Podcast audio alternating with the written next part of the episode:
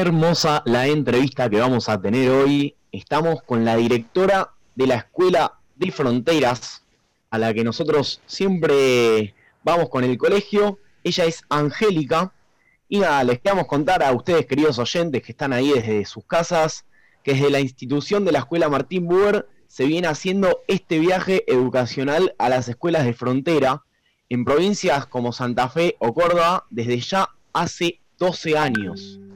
El viaje eh, tiene como objetivo que los alumnos y las alumnas de tercero eh, de la escuela colaboren con las escuelas ya mencionadas, no solo con el fin de ayudar, sino también de conocer otras realidades a lo largo del territorio argentino.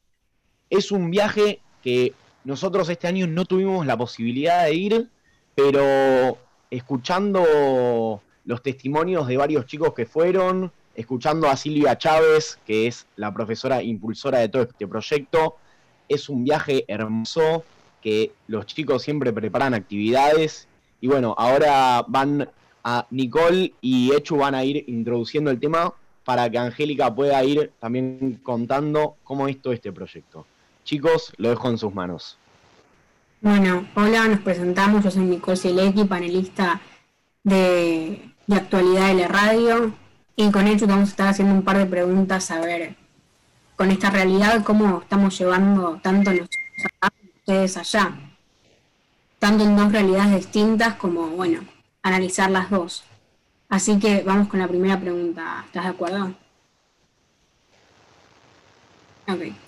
Eh, ¿Tu experiencia hoy en día a nivel educacional con esta crisis sanitaria, tanto sanitaria como económica, ¿no?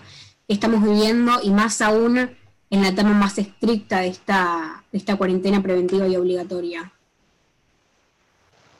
Bueno, eh, buenos días y para mí realmente es un gusto estar hoy formando parte de esta entrevista eh, porque el corazón de la Escuela 310 tiene una partecita de Uber. Esto quiere decir que mis alumnos compartieron muchos momentos inolvidables con ustedes y realmente que se sigan acordando de ellos es algo placentero. Eh, la escuela es rural, está ubicado en una zona eh, a la que se puede acceder porque estamos sobre la ruta, pero mi población, mis alumnos, pertenecen a familias de quinteros de recolectores de frutillas, es la principal actividad económica de la zona. Eh, te hablo que los mis nenes son em, hijos de peones, sangarines, no, en la mayoría em, eh, no son de em, propietarios de quintas. Es decir, que es una población con bajos recursos económicos y realmente esto nos está dejando eh, nos dejó muy aislados de ellos porque no contamos con el medio para acceder a las plantaciones, eh, ya que viven lejos de la escuela, y no poseemos señales para trabajar a través de, eh, internet, de, los correos. Lo único que tenemos a veces es algún celular en algunas de las familias que pueden acercar las actividades. Eh, a nosotros nos dejó, nos deja un sabor amargo todo esto, porque ellos necesitan el contacto directo con nosotros y de esta forma em, ellos están, se sienten alejados. ¿Y cómo están llevando la educación virtual hoy en día? No tenemos educación virtual, nosotros tenemos lo único en contacto con las familias eh, cada 15 días se entregan módulos alimenticios, un bolsón de mercadería que, da el gobierno por el mismo monto que eh, lo que es la ración de comedor. Eh, se les entrega mm, en ese día que retiran la mercadería un cuadernillo con actividades. tenemos cuadernillos que han hecho nación, tenemos cuadernillos que han hecho provincia, pero nosotros, conociendo las realidades, adecuamos los contenidos que desarrollamos a eh, la capacidad de cada alumno. Eh, ese mismo día entregamos fotocopias para que ellos trabajen. Eh, sí, a todos nos dejó con gusto amargo la pandemia, a nosotros también. Eh, segunda pregunta, ¿cuántos chicos y cuántas chicas hay en la escuela? más o menos. Nosotros tenemos dos niveles.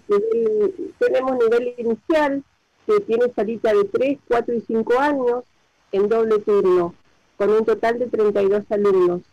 Y tenemos eh, de primero a séptimo también en doble turno, porque tenemos eh, de mañana, mm, tenemos cuarto, quinto, eh, y primero y segundo, y los demás grados a la tarde, y en total tenemos 90 alumnos.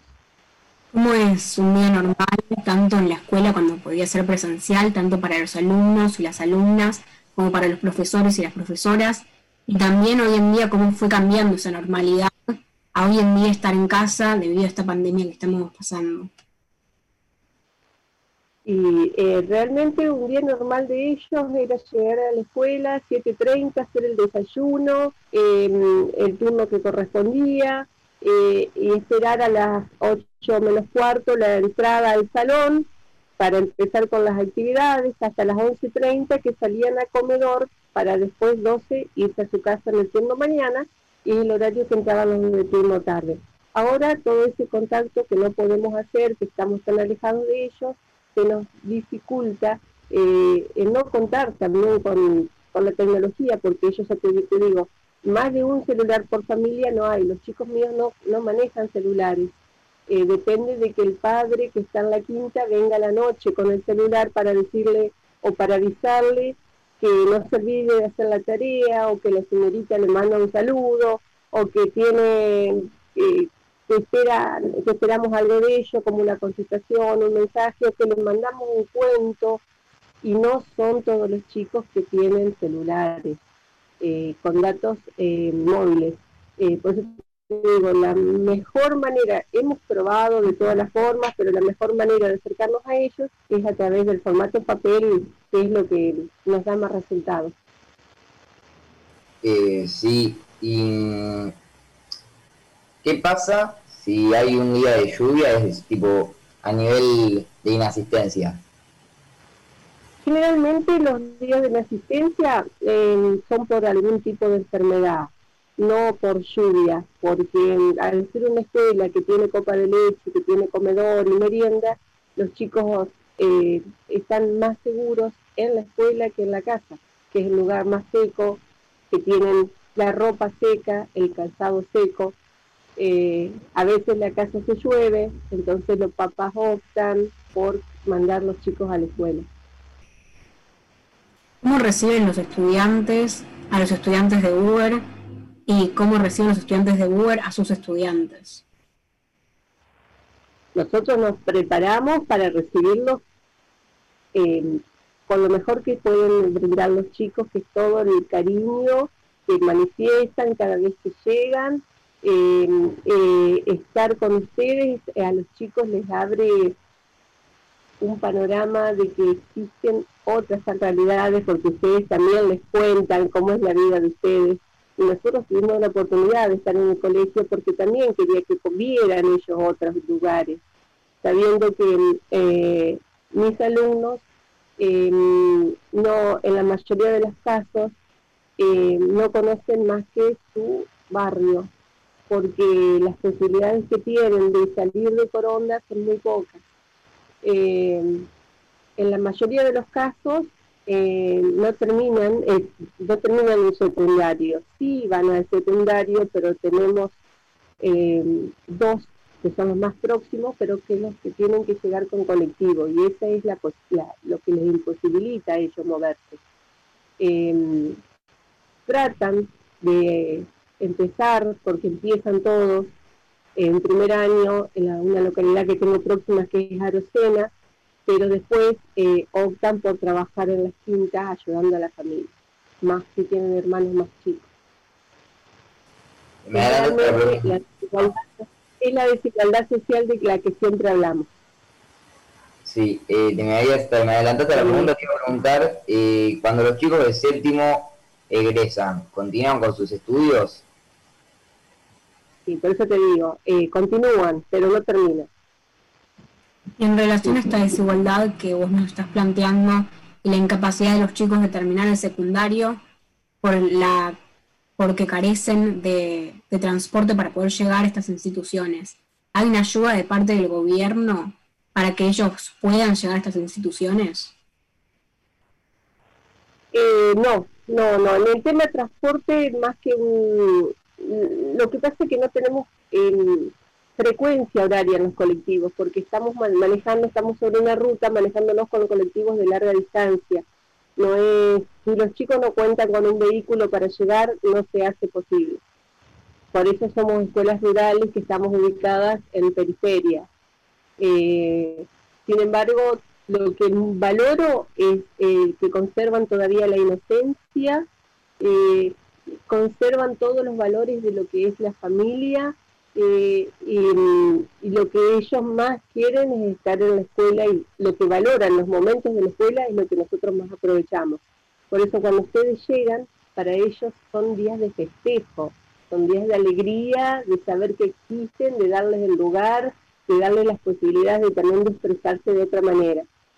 Eh, la timidez que tienen es muchísima, mis nenes son, son de campo, eh, son de campo y tienen todavía toda esa inocencia de gente del interior. ¿Y esperan mucho el día que llegan los chicos de Uber a, a las escuelas? Sí, sí, sí, sí, es algo de, que preparan dibujos anteriormente, preparan que la escuela se encuentre en condiciones, eh, ellos no faltan ni que estén enfermos estos días porque saben que les esperan momentos únicos. Y después las charlas, de todo lo que cuentan, de lo que vivieron, de todas las anécdotas que pasaron, de lo que más les gustó, lo que más les emocionó y de cuándo falta para volver a verlos. Eh, realmente eh, el año que pasado que no pudimos viajar a la, a la escuela porque teníamos otros proyectos, eh, como de, de ampliación de la escuela, que es algo que necesitamos. Necesitamos hacer un tinglado porque al tener un patio descubierto también se nos acortan las posibilidades de los chicos al no tener clases de educación física, los días de lluvia ya les conté que van igual y no tenemos un espacio amplio como para tenerlos eh, más seguros. Eh, realmente no poder ir les, dolió mucho. Sí, a nosotros también. Nada, fue terrible para todos este año. La verdad que a muy poco benefició, pero a nosotros también, eh, a los de tercero, nos puso muy triste no poder ir, porque de lo que nos hablaron, que es un viaje inolvidable y hermoso, y nada, nos puso muy triste no poder ir. Acá se viene hablando en nuestra ciudad sobre que los años superiores vuelvan a las clases presenciales. ¿Se viene hablando de algo similar por ahí? Sí, también se está hablando de terminar un séptimo grado en la escuela. Este año, séptimo grado, son solamente cuatro alumnos los que van a terminar. Em, o sea que estos cuatro alumnos que terminan séptimo tuvieron, ustedes dicen que hace 12 años que están en la zona, los siete años de su escolaridad primaria tuvieron contactos con Buber o sea que están muy familiarizados lo que es la escuela con todos ustedes.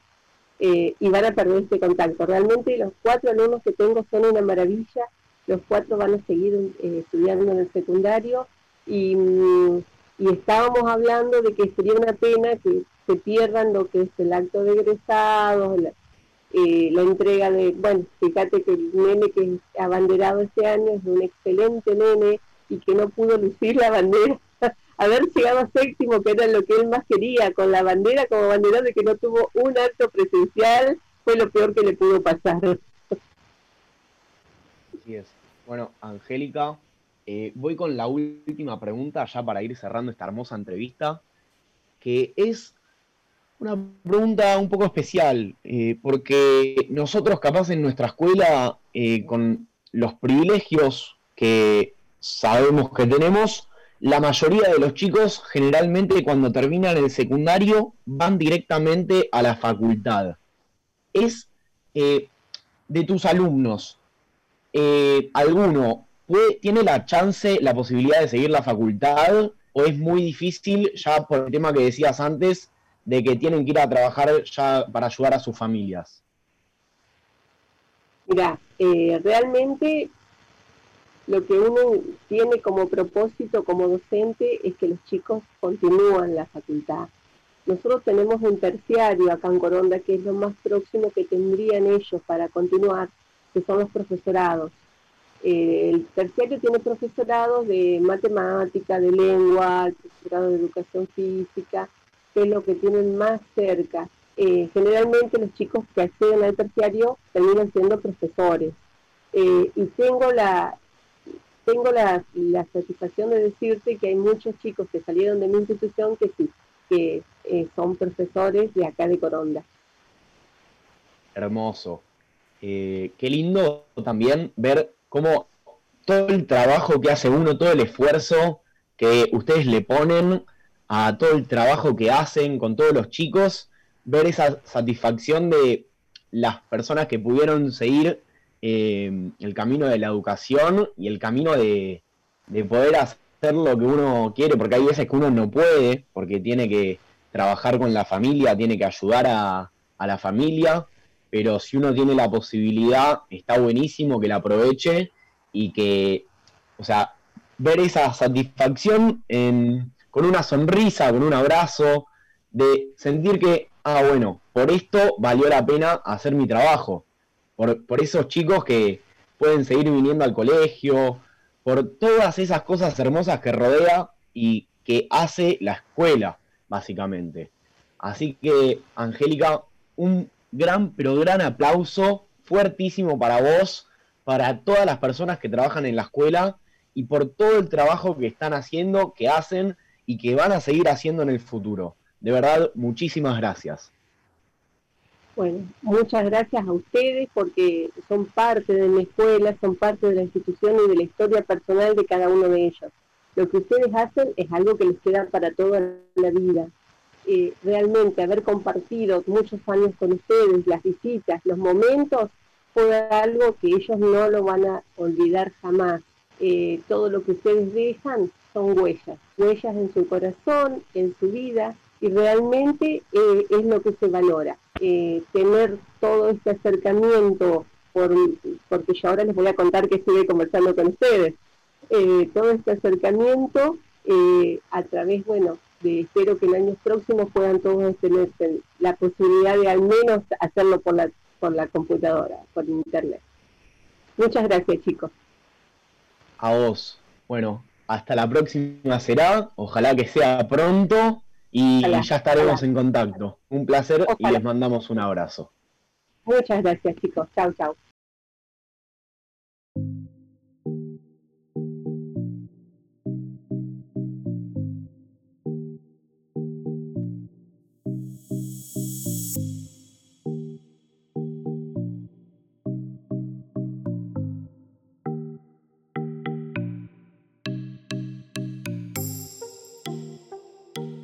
Excelente, acaba de terminar la entrevista con Angélica, la directora del colegio.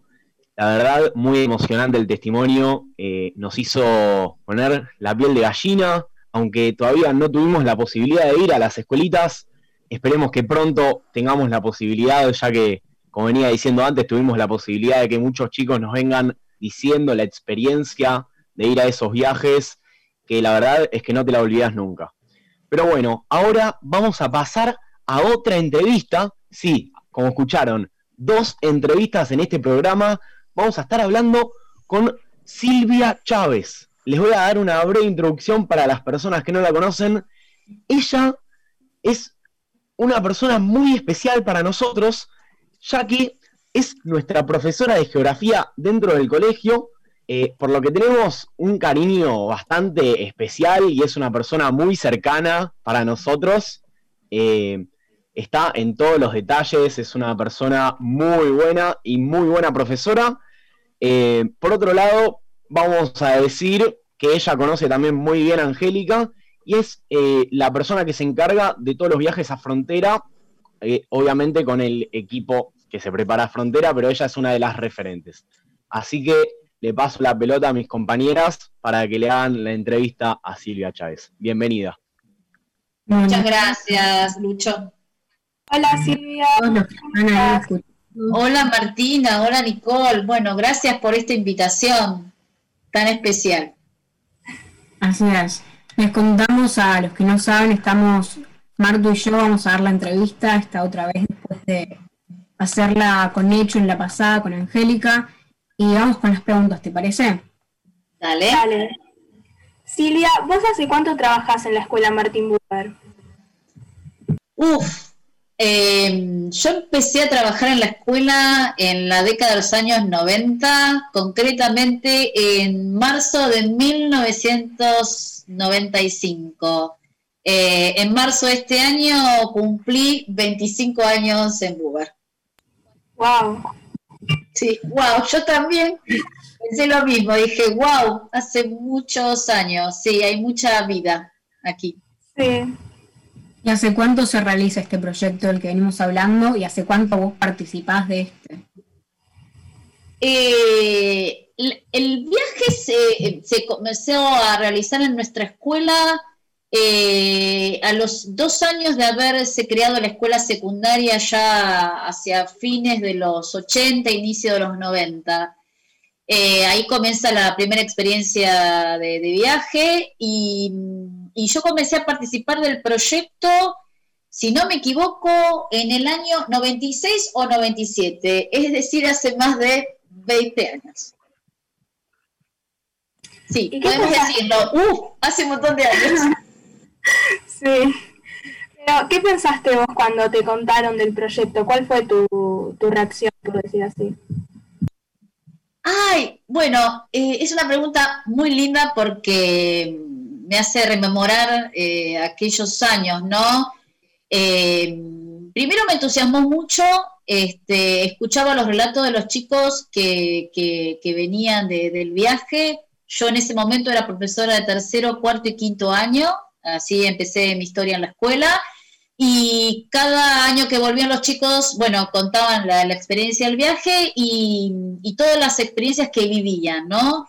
Eh, lo primero que yo pensé, bueno, quería poder tener la oportunidad de participar en ese viaje con los chicos y también me pareció una excelente oportunidad para poner en práctica eh, muchos de los aprendizajes que eh, veníamos teniendo en la escuela, ¿no? Bueno, yo de geografía y sobre todo porque el proyecto de viaje eh, participa en escuelas rurales, entonces me parecía que estaba buenísimo poder salir a la escuela, ¿sí? Había que salir de la escuela para también poder tener esa experiencia de pensar y vivir realidades diferentes, ¿no? Me pareció eh, algo muy, muy interesante de, de, emprender nuevos aprendizajes en espacios diferentes. Entonces, había que salir de la escuela para poder apropiarse también de, del mundo, ¿no? Eso fue lo primero que, pensé allá uh, con los años 90. ¿Te acordás cómo fue esta primera experiencia con la primera camada que, que realizó este viaje, vos acompañándolos? Sí, sí, mira, eh, me marcó mucho, muchísimo. Me parece que eso, eh, fue el, o sea, el puntapié inicial de lo que después fue el proyecto. Eh, tengo unos hermosísimos recuerdos, fue en la provincia de Misiones, en el departamento de Oberá, y la localidad que nosotros visitamos se llama Campo Vieira, que es la capital nacional del té, eh, y que de un lado tenés Paraguay y del otro lado tenés Brasil.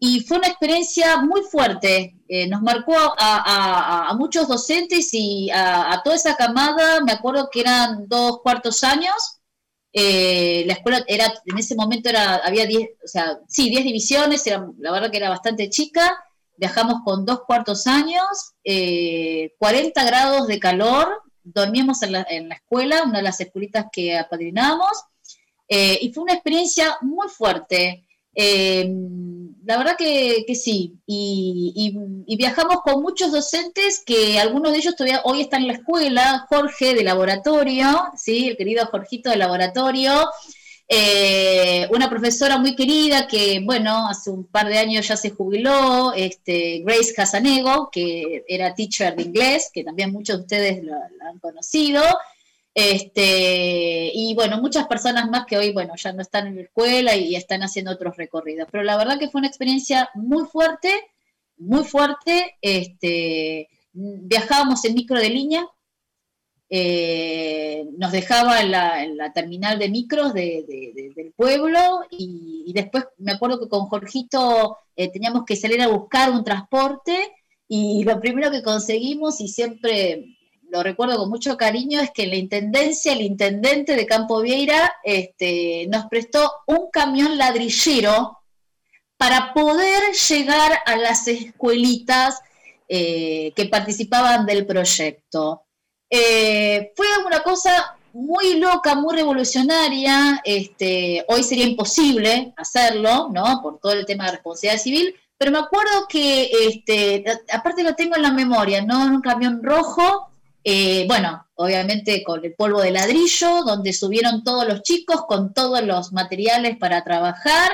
Este, y el camión emprendió una ruta muy sinuosa en el medio de la selva misionera y pudimos llegar después de casi hora y media de viaje a una escuelita muy cercana a la frontera con, con Brasil. Ese, bueno, ese viaje me marcó muchísimo. Así fue la primera experiencia del viaje. Sí, muy linda. La verdad que una lástima que no podamos ir este año. Pero bueno, Angélica antes nos contaba eh, de la linda relación que se entabla entre los chicos de Buber y la de su escuela. ¿Nos querés contar un poco vos cómo ves esa relación desde adentro y obviamente con los ojos de una adulta? Wow. Em, a ver, la relación es muy linda, es de mucho afecto, de mucho cariño y es una relación que tiene que ver con el concepto que nosotros tenemos en la escuela de educación. La educación para nosotros es un diálogo y es un espacio de encuentro entre diferentes generaciones, ¿no? Eh, y en eso se basa la relación con las escuelitas rurales, en el cariño, en el afecto, eh, en el trabajo y en el respeto. ¿Y por qué digo respeto? Porque hay un respeto mutuo eh, por las realidades y por el trabajo que realiza cada una de las escuelas. ¿sí? Eso me parece que es algo muy importante en la, construcción del vínculo que tenemos hace más de 10 años con las escuelitas de la provincia de Santa Fe. Muchas veces nosotros pensamos por ahí de, bueno, ir a otra provincia, ¿no? De hacer otra experiencia de viaje y la verdad que no nos dejan irnos porque el lazo, la verdad que es muy, muy fuerte. Y ese respeto tiene también que ver con respetar los espacios de trabajo de, las, escuelitas, de sus tiempos, este, de la cultura. Eh, eh, es una relación muy cuidada y de mucha presencia y de mucha perseverancia. Y el diálogo tiene que ver con que cada, cada actividad que queremos hacer con los chicos y las chicas de las escuelitas, eh, eh, que van a estar siempre a cargo de, nuestros estudiantes de, eh, de, Buber, en este caso de tercer año, eh, es producto de muchas conversaciones.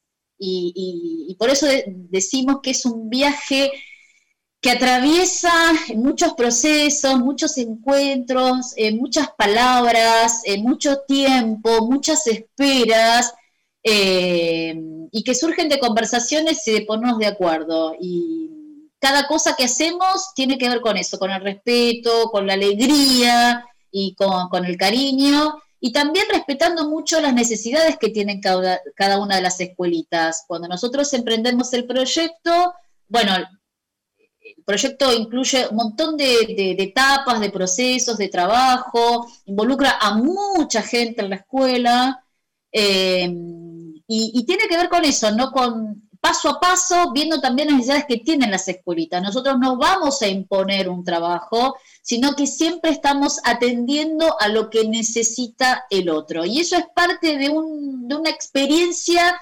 eh, de encuentro junto con, nosotros y otros diferentes, ¿no? Por supuesto, en realidades, en necesidades, en edades, este, en distancias, este, entre un ellos y un nosotros. ¿no? Basado, digamos, está basada la filosofía de Buber, ¿no? Este, tú, ¿no? Yo, él, nosotros, ¿eh? Eh, bueno, eso. Recién nos contaba Angélica cómo se preparaban sus alumnos ¿no? para la llegada de los chicos de Uber. Y ahora damos un cambio. ¿Cómo se prepara Uber para ir a este viaje? ¡Wow! ¿Cómo se prepara Uber? Bueno, eh, seguramente que Angélica les contó que nos esperan con mucho entusiasmo, mucha alegría desde el inicio del ciclo escolar los chicos de las escuelitas rurales, eh, y también en particular la escuela 310, la escuela que dirige este, Angélica, que se encuentra sobre la ruta 11, una escuela muy querida, una escuela que se incorporó un poquito más tarde al proyecto de, Coronda. Este, bueno, hay mucho entusiasmo, ¿no? Cuando las escuelitas le dicen a, eh, a los chicos, bueno, vamos a empezar a trabajar con Bugar, bueno, ahí ya es como, bueno, es una locura, una locura de cariño y de afecto.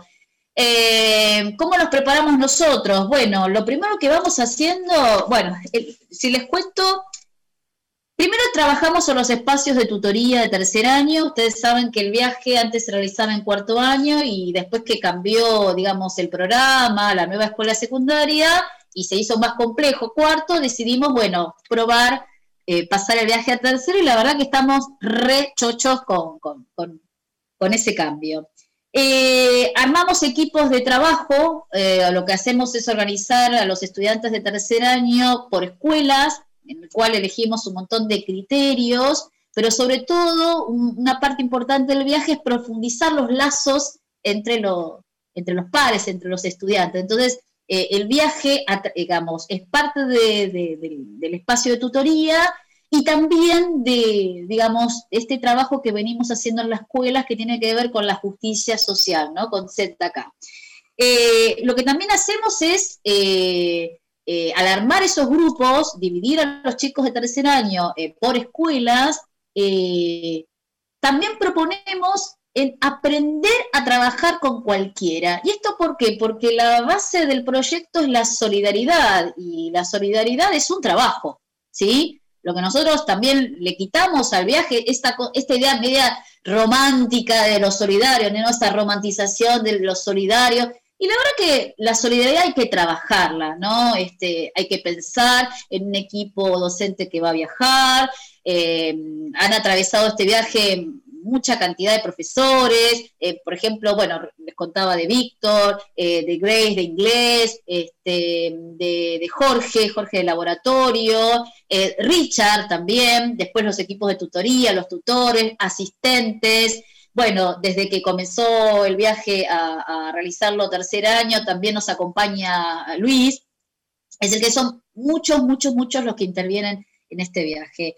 ¿Qué más hacemos? Armamos un equipo de voluntarios. Eso también quiero destacarlo porque es una novedad que venimos implementando de hace un par de años a partir de la inquietud de los, eh, los egresados de nuestra escuela, que, bueno, hay algo que produce el viaje en algunos estudiantes y que los hace querer volver a participar desde otro lugar eh, como voluntarios, ¿sí? Eh, algo que también hacemos y tiene que ver con la pregunta anterior, este, la relación con las escuelitas, es preguntar las necesidades que tienen las escuelas. Nosotros no venimos a invadir las escuelas ni tampoco imponer lo que nosotros suponemos que ellos necesitan.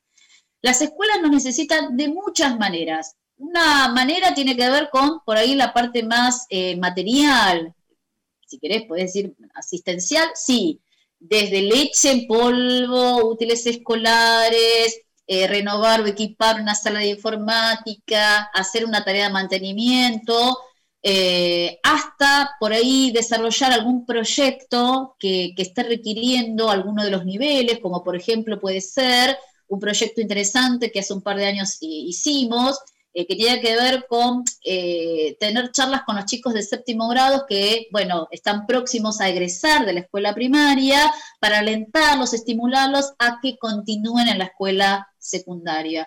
Eh, la realidad de la ruralidad es que a veces las escuelas están lejos de los lugares donde los chicos residen y eso a veces hace que, bueno, los chicos decidan irse a trabajar con las familias y no ir a la escuela, ¿no? O a veces también las necesidades económicas a veces se imponen sobre las necesidades de, educación de los chicos, ¿no? Entonces, eh, muchas veces nuestros estudiantes de, de preparan talleres eh, para estimular la continuidad de la escuela secundaria, ¿no? Este, por eso digo, eh, las escuelas nos necesitan de muchísimas maneras.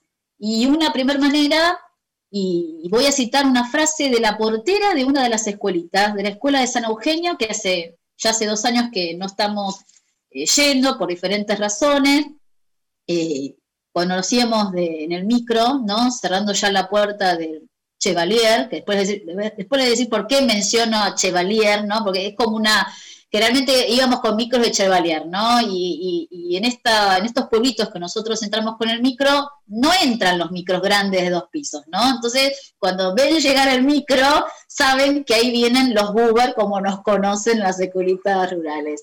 Y esta portera, este, cuando nos íbamos, dijo, gracias por venir, este, gracias porque eh, queremos que sepan que también existimos en el mapa. ¡Wow! Dije yo, ¿no? Eh, bueno, lo que el gesto que tiene nuestra escuela es levantar la mirada de reconocer que existen estas realidades. Y de por sí, bueno, ya es parte de la preparación de un viaje, ¿no? El viaje lo que tiene es algo de, hay cosas que nosotros podemos anticipar, planificar, cantidad de alumnos, distancias, este, actividades, horarios, eh, materiales, todo eso se puede anticipar, pero hay algo del viaje que tiene que ver con, la incertidumbre, con el azar, con la sorpresa. Eh, el viaje es una propuesta también para sorprenderse, ¿no? El viaje tiene mucha alegría, este, hay mucha realidad, el viaje te impacta, el viaje, bueno, a algunos no les es indiferente, eso también me parece muy interesante. Por eso decía que, bueno, nos preparamos de muchas maneras, es una preparación muy larga durante el año, este, y la preparación empieza, Luis, ¿cuándo? ¿Marzo, abril? Sí, ¿no? Marzo, abril, más o menos empieza ahí. Este. Eh, yo te diría que eh, después del primer mes es el proyecto de tutoría, se hace la presentación del viaje, soy Luis, el que estoy hablando, todavía no me presenté, soy el compañero director de educación física de la escuela y trabajo con Silvia en la organización de este viaje. Eh, sí, a partir del mes de abril ya en la tutoría empieza a trabajarse el viaje y se trabaja hasta el momento en que se viaja, que a veces puede ser agosto, septiembre, octubre, dependiendo el año. Se lleva mucho tiempo de trabajo porque es un gran trabajo como trabajo de tutoría es, implica mucho trabajo de grupo, de todo lo que explicaba Silvia antes. Entonces es genial para la tutoría ver al grupo trabajando con ese proyecto. Sí, la verdad que sí. Eh, una cosa que venimos construyendo desde el año 96 en la escuela es el concepto de viaje, que eso es también muy importante, ¿no? ¿Qué, qué significado tiene el viaje? El viaje es uno, pero tiene muchos significados, ¿no? Es un proyecto con muchos significados y cada uno de las chicas y chicos de tercer año va construyendo su lugar en el viaje, no es un lugar dado, ¿no? Cada uno participa de diferentes lugares, ¿sí? Este, algunos se suman con más entusiasmo y alegría rápidamente, ¿sí? Porque quieren participar del viaje y por ahí lo escucharon de los hermanos mayores, de los amigos, de los primos, este, y, una cosa que también me parece muy interesante es que, bueno, uno elige viajar por diferentes razones también, ¿no? Eso eh, me parece que es muy, muy enriquecedor. Y, sobre todo proponiendo eh, profundizar lazos y aprender a trabajar con cualquiera. Esto me parece que, también es un, desde un punto de vista eh, ético, ciudadano, el viaje tiene muchos valores, ¿no? Eh, digamos, hay lugar para todos, es decir, que cada uno se suma al viaje desde diferente lugar y desde un diferente significado, ¿no? Este, eso me parece que lo hace mm, muy inclusivo. insisto, hay, hay lugar para, para todos. Y algo que también que trabajamos mucho con, los chicos y las chicas que participan del viaje es acerca de los imaginarios, es decir, cómo se imaginan que es el viaje, qué saben del viaje, qué es el viaje y qué no es el viaje, ¿sí? El viaje no es, nosotros no vamos a resolver la realidad, no vamos a no. ¿Por qué? Porque no somos el Estado, no somos una ONG, no somos un partido político, somos una escuela, ¿sí? Que tiene este proyecto, este, y que la verdad, eh, atraviesa a los chicos y las chicas de diferentes lugares, ¿no? Incluso eh, cuando egresen, desde el lugar que elijan, la profesión que elijan, también a, través de sus acciones pueden ir generando diferentes transformaciones. El viaje lo que es también este, es una forma de, reconocer lo que está mal en la sociedad y que de alguna u otra manera te interpele, ¿no? ¿Qué cosas están mal y qué son necesarias cambiar? Y que te produzca un poquito de indignación también. Me parece que en ese sentido está, está bueno. Bueno, este es un viaje que nos deja ver las distintas realidades sociales y económicas y como vos dijiste, eh, atraviesa a cada chico de distinta manera. Pero vos en general, ¿notás que los chicos que viajan llegan de una manera y vuelven de otra? Sí, hay una palabra que yo suelo utilizar que es el viaje produce un movimiento. ¿Sí? Eh, hay un movimiento que algunos por ahí duran un instante y otros les dura toda la vida. Este, puedo dar ejemplos de nombres de chicos que el viaje los ha interpelado para repensar su lugar en la sociedad. El viaje lo que hace es interpelarte acerca de qué tipo de sociedad vos querés vivir, ¿sí? Otros quizás no tanto, este, pero siempre produce algo el viaje, ¿sí? El viaje no te resulta indiferente. Eh, produce muchas conversaciones, muchas reflexiones, cada cada retorno de las escuelitas, nosotros vamos con los micros eh, levantando a los chicos de diferentes escuelas, es un recorrido también muy eh, articulado, vamos levantando digamos, a los chicos al final de, la jornada escolar. Y algo que se sucede en esos micros, este, que yo, bueno, recuerdo con tanto cariño, son las conversaciones que tienen entre los diferentes grupos lo que dejó el día, ¿no? Este, las diferentes realidades este, que van atravesando. Produce muchas conversaciones el viaje, muchas reflexiones, muchos pensamientos y sobre todo muchas preguntas. Excelente, Silvia.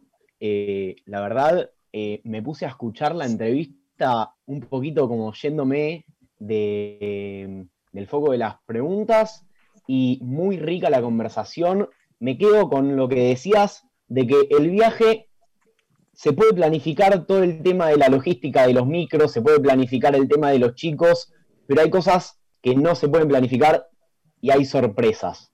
Yo me quedo con la palabra sorpresa y el movimiento, porque es lo que se puede notar cuando los distintos chicos más grandes amigos, mi hermano, que fue uno de los asistentes, por ejemplo, que le tocó volver del otro lado ya como un mini profe, se podría decir.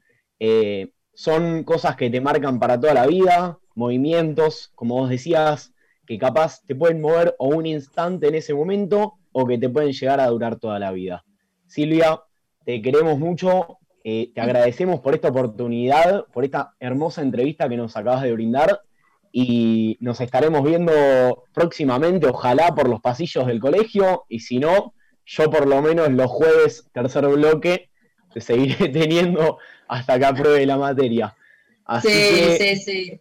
Gracias, gracias a ustedes, porque además yo les quiero contar una cosa, que cuando, bueno, ahí recibí la invitación de, Luis y de ustedes, este, que me fueron anticipando eh, de la entrevista, fui a buscar unas fotos del año 2005 unas fotos en una escuelita en Chaco.